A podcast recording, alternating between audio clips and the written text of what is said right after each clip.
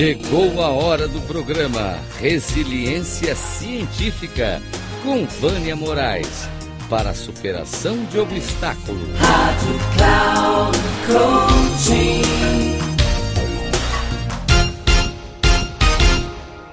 Olá. Eu hoje quero trazer para vocês um pedacinho de um trecho do livro Um Coração Sem Medo. Porque a compaixão é o segredo mais bem guardado da felicidade. Topfeten Jimpa. E ele fala assim: Por que agora? Hoje, diversos fatores parecem indicar que chegou a hora da compaixão.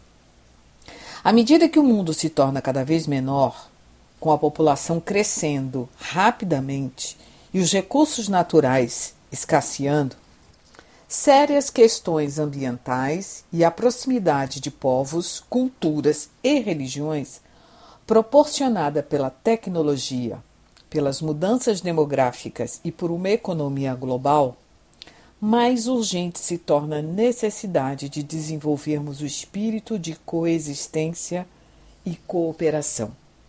E eu ainda gostaria de acrescentar uma palavra que ele não coloca, mas a colaboração.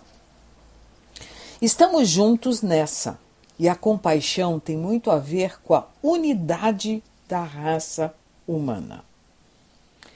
Em uma série de tocantes diálogos com o Dalai Lama, o cientista Paul Ekman defendeu que o desafio mais importante de nosso tempo é alcançar aquilo que ele chama de compaixão global. Se pudermos acolher com seriedade a parte compassiva de nossa natureza, tanto em nível individual quanto social, teremos uma chance real de criar um mundo mais humano. Descobertas, descobertas descobertas de diversos campos do conhecimento vêm mostrando que não somos apenas criaturas egoístas e competitivas, mas também seres afetuosos e cooperativos. E aí trazendo um paralelo com a comunicação não violenta, que quando Marshall diz que a comunicação não violenta vem resgatar a compaixão e a humanidade que existe dentro de cada um de nós.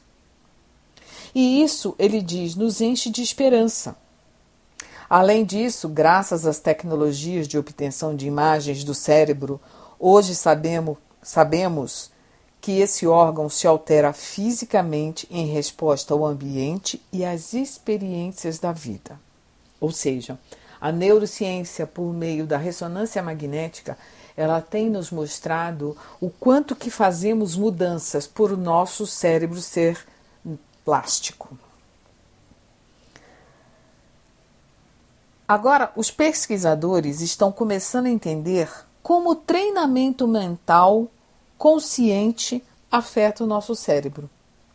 Esses avanços levaram à criação de um campo inteiramente novo de estudos conhecido como ciência contemplativa, que investiga os efeitos de práticas contemplativas como a meditação na saúde, no desenvolvimento cognitivo, na regulação emocional e etc. Essa ciência nos diz que quando treinamos a mente, literalmente transformamos o nosso cérebro. E ele fala ainda que anos atrás, durante uma conferência Mente e Vida, o Dalai Lama lançou um desafio aos cientistas presentes. Vocês, cientistas, fizeram um trabalho notável mapeando as patologias da mente humana. Mas trabalharam pouco ou nada com qualidades positivas como a compaixão, sem falar de seu potencial de cultivo. Então, o que nós podemos dizer é: estamos num momento onde ainda assim temos uma série de problemas, uma série de questões, mas que nós podemos resgatar essa compaixão que existe dentro de cada um de nós. Precisamos olhar tudo aquilo que estamos colocando debaixo do tapete e dar luz, dar voz e mostrar ao mundo E o que, que isso também tem a ver? Tem a ver com aquilo que a gente está procurando levar para as organizações, que é a segurança psicológica. Um grande abraço.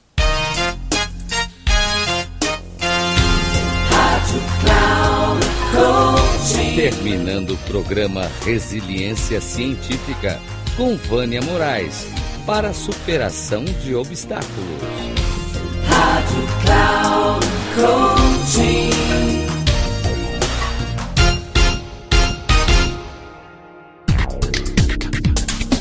Ouça o programa Resiliência Científica com Vânia Moraes, sempre às quartas-feiras, às oito e meia da manhã, com reprise na quinta, às onze e trinta e na sexta, às quatorze e trinta, aqui na Rádio Cloud Coaching.